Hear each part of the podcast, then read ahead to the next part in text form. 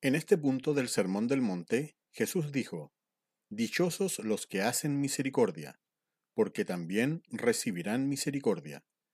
Pero, ¿qué es la misericordia? ¿Qué significa ser misericordioso? Devocionales Bíblicos, Mi tiempo con Dios, presenta Bienaventurados los misericordiosos. Agradezco a Dios el poder continuar con esta serie de estudios y les doy la bienvenida. Hasta este punto hemos visto la secuencia lógica de las bienaventuranzas. Hemos visto que de aquel que reconoce su miseria y pobreza espiritual será el reino de los cielos. Una vez que reconocemos nuestra pobreza espiritual, lloramos amargamente nuestra condición en un lamento diario, que un día será consolado. Este lamento nos lleva a la humildad al reconocer que no hay ningún mérito en mí, sino que dependo de Dios en cada aspecto de mi vida. La humildad no solo se refleja en mi trato con Dios, sino que también en mi forma de ver a los demás. Esta mansedumbre nos dará la tierra por heredad. El conocer mi condición de pobreza, lamentarla y ser humilde, es decir, el reconocer todas mis carencias, me llevará a tener hambre y sed desesperada por la justicia de Dios, hambre y sed por satisfacer sus demandas y a avanzar en el camino diario de la santificación, pues es la única manera de sentirse saciado. Llegado hasta este punto, el saber que hay otros en la misma condición que yo me debe llevar sin lugar a dudas a ser misericordioso. Jesús dijo, Bienaventurados los misericordiosos, porque ellos alcanzarán misericordia. Esta bienaventuranza marca un cambio. En las anteriores el enfoque estaba directamente orientado al corazón. Ahora, con un corazón ya regenerado, comienzan las acciones, aunque sin perder el foco en la motivación del corazón. Este punto es vital, pues muchas veces se piensa que es al revés ponemos a los nuevos cristianos a hacer cada vez más cosas eclesiásticas y les damos responsabilidades, pero descuidamos el corazón. Jesús nos muestra que primero es el cambio en el corazón y después las acciones. Las primeras cuatro bienaventuranzas tienen que ver con nuestra responsabilidad ante Dios y cómo nos vemos a nosotros ante Él. Esta bienaventuranza se interesa también por otros. Las primeras cuatro bienaventuranzas tienen que ver con nuestro interior y las siguientes con cómo canalizar correctamente lo que hay en nuestro interior. Esta bienaventuranza suena sencilla e incluso parece que una persona natural, como dice Pablo, la podría entender. Al leerla suena como que si soy bueno con los demás, cosas buenas me van a pasar. El problema con esa declaración es que se puede perder el enfoque divino y comenzar a ser misericordioso con el único fin de que hagan misericordia de vuelta conmigo. Es decir, parece que soy bueno con los demás, pero en el fondo lo hago por mí y para mí. Por lo tanto, veamos lo que significa ser misericordioso. La palabra griega para misericordioso nos muestra que no significa ser solamente compasivo, sino activo en compasión. Y eso es importante y lo vamos a estudiar en compasión. La misma palabra la leemos en la carta a los hebreos referente a Jesús.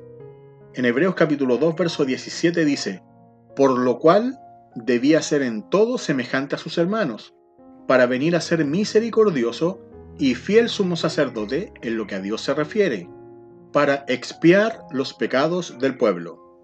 Así como vimos en el episodio anterior que el mayor ejemplo de humildad es Cristo, el mismo, Cristo, es el mayor ejemplo de ser misericordioso.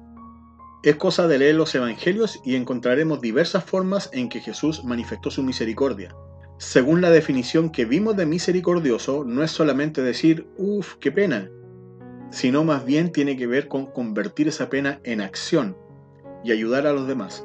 Jesús no solo sintió pena de muchos enfermos, sino que les sanó. Jesús no solo sintió compasión al ver a la multitud con hambre, sino que les alimentó, les sació. No solo nos vio a nosotros muertos en nuestros delitos y pecados, sino que entregó su propia vida para darnos vida a nosotros. Irónicamente, fue el mayor ejemplo de misericordia que vimos sobre esta tierra, sin embargo la gente igual gritó, crucifíquenle. Aunque Jesús sabía que pese a toda la misericordia la dureza de la gente no cambiaría, Él no cesó de hacer el bien. Por cierto, lo mismo se exige de nosotros, ser como nuestro Maestro. Debemos tener claro entonces que ser misericordioso no solo es sentir dolor por la necesidad del otro, sino suplir la necesidad del otro. Esto lo expresa el apóstol Santiago, capítulo 2, versos 14 al 16. Amados hermanos, ¿de qué sirve a uno decir que tiene fe si no la demuestra con sus acciones? ¿Puede esa clase de fe salvar a alguien? Supónganse que ven a un hermano o una hermana que no tiene qué comer ni con qué vestirse, y uno de ustedes le dice, Adiós, que tengas buen día. Abrígate mucho y aliméntate bien, pero no le da ni alimento ni ropa. ¿Para qué le sirve? El apóstol dice que una fe que nos ha sido regalada por Dios no sirve de nada a menos que se demuestre. Si yo digo soy cristiano y no muestro ni amor ni compasión por nadie, tampoco voy a impactar a nadie. Mis palabras pueden ser bellas, pero mi testimonio ante el mundo hablará de un Dios lejano indolente e indiferente. Por eso no es tan efectivo sentir dolor por alguien hambriento o que tiene frío. Más efectivo es darle de comer y abrigarle. Los misericordiosos no solo sienten dolor, sino que actúan para suplir la necesidad del que sufre. Entonces, como dijo Jesús, los misericordiosos alcanzarán misericordia. Para aquellos que han comprendido las primeras cuatro bienaventuranzas, Dios es la fuente máxima de misericordia. Nos ha mirado con amor, ha sentido misericordia y compasión al ver nuestra situación y nos ha perdonado. Lo mismo debemos hacer nosotros con los demás. El apóstol Pablo le escribe a Timoteo, segunda de Timoteo capítulo 2 versos 24 al 26. Un siervo del Señor no debe andar peleando, sino que debe ser bondadoso con todos, capaz de enseñar, y paciente con las personas difíciles. Instruye con ternura a los que se oponen a la verdad. Tal vez Dios les cambie el corazón y aprendan la verdad. Entonces entrarán en razón y escaparán de la trampa del diablo, pues Él los ha tenido cautivos para que hagan lo que Él quiere. No son las buenas obras las que salvan, sino el reconocer que no hay salvación a menos que reconozcamos nuestra condición y venir a Cristo no soy salvo mediante las buenas obras, soy salvo para hacer buenas obras. Debemos entender entonces que la mayor demostración de misericordia que podemos tener con los demás es predicarles el Evangelio. Es muy bueno alimentar al hambriento, es muy bueno abrigar al que tiene frío, pero es aún más misericordioso guiarlo a los pies de Cristo. Sentimos compasión por la condición física, pero mayor debe ser la condición por el alma perdida.